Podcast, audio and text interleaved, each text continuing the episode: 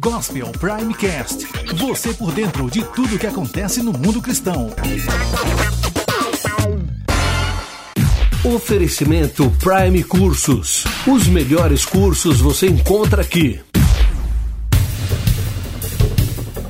A ONU, através da Unesco, aprovou uma resolução nesta quarta entregando dois locais sagrados para os judeus ao controle de muçulmanos: o túmulo de Raquel, perto de Belém, e a caverna dos patriarcas, em Hebron, agora estão na mão dos palestinos. A resolução foi feita por seis nações membros do executivo da Unesco: Argélia, Egito, Kuwait, Marrocos, Tunísia e os Emirados Árabes Unidos. Não por coincidência, todos países muçulmanos. A proposta de incluir o Muro das Lamentações considerando uma extensão da mesquita de Al-Aqsa, foi retirado da proposta final por pressão de países aliados de Israel.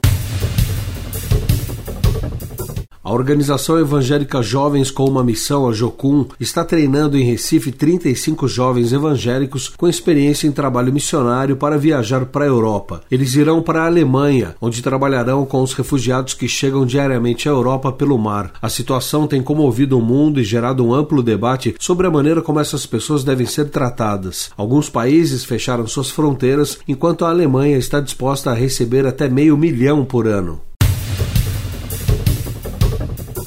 Polícia de Cachoeiro de Itapemirim, no Espírito Santo, prendeu na terça-feira dois suspeitos de matarem um jovem de 25 anos durante uma tentativa de assalto no mês de março. Na terça-feira, a mãe da vítima, Cleonice Fonseca Leite, pediu à polícia que queria conhecer os suspeitos e para ela os dois homens, um de 20 e outro de 26, confessaram e pediram perdão pela morte de Magno. Os criminosos pediram um abraço e choraram ao ouvir a mulher falando de Deus para eles. Tirei um peso das minhas costas, não negaria um abraço. Estou aliviado em ter falado com eles sobre Deus. Agora vou poder seguir em frente e continuar a minha vida, completou ela. Após fazer piadas com os evangélicos em seu programa, o apresentador Danilo Gentili foi proibido pela direção do SBT de fazer graça com qualquer religião. Aparentemente, o que causou a confusão na emissora foi o fato de a mulher e as filhas de Silvio Santos serem evangélicas. O dono do canal de TV não se pronunciou oficialmente, nem Danilo. Também havia o mal-estar com a Record, emissora ligada à Igreja Universal do Reino de Deus. Ocorreu um veto da Record que não liberou seus artistas para participar do Teleton, programa programa de arrecadação para caridade realizado todos os anos pelo SBT. Depois de alguns dias, voltou atrás e decidiu liberar Maria da Graça Xuxa Meneghel, Luiz Bate, Gugu e César Filho. A recusa da emissora de Edir Macedo seria por causa das piadas do humorista. A Record não confirma que seja esse o motivo. Vem o temporal, vem o dia mal mas Deus me faz assim, pés sobre a rocha ele cuida bem. A cantora Aline Barros apresentou pelas redes sociais a capa do seu mais novo trabalho, o CD e DVD Extraordinária Graça, que será lançado em breve pela MK Music. A arte foi feita pela agência Quartel Design, que utilizou uma imagem da cantora durante a gravação desse projeto que aconteceu em junho deste ano no HSBC Arena, no Rio de Janeiro, onde mais de 10 mil pessoas estiveram presentes. Você confere essa imagem acessando a matéria na íntegra no portal Gospel Prime. Estou olhando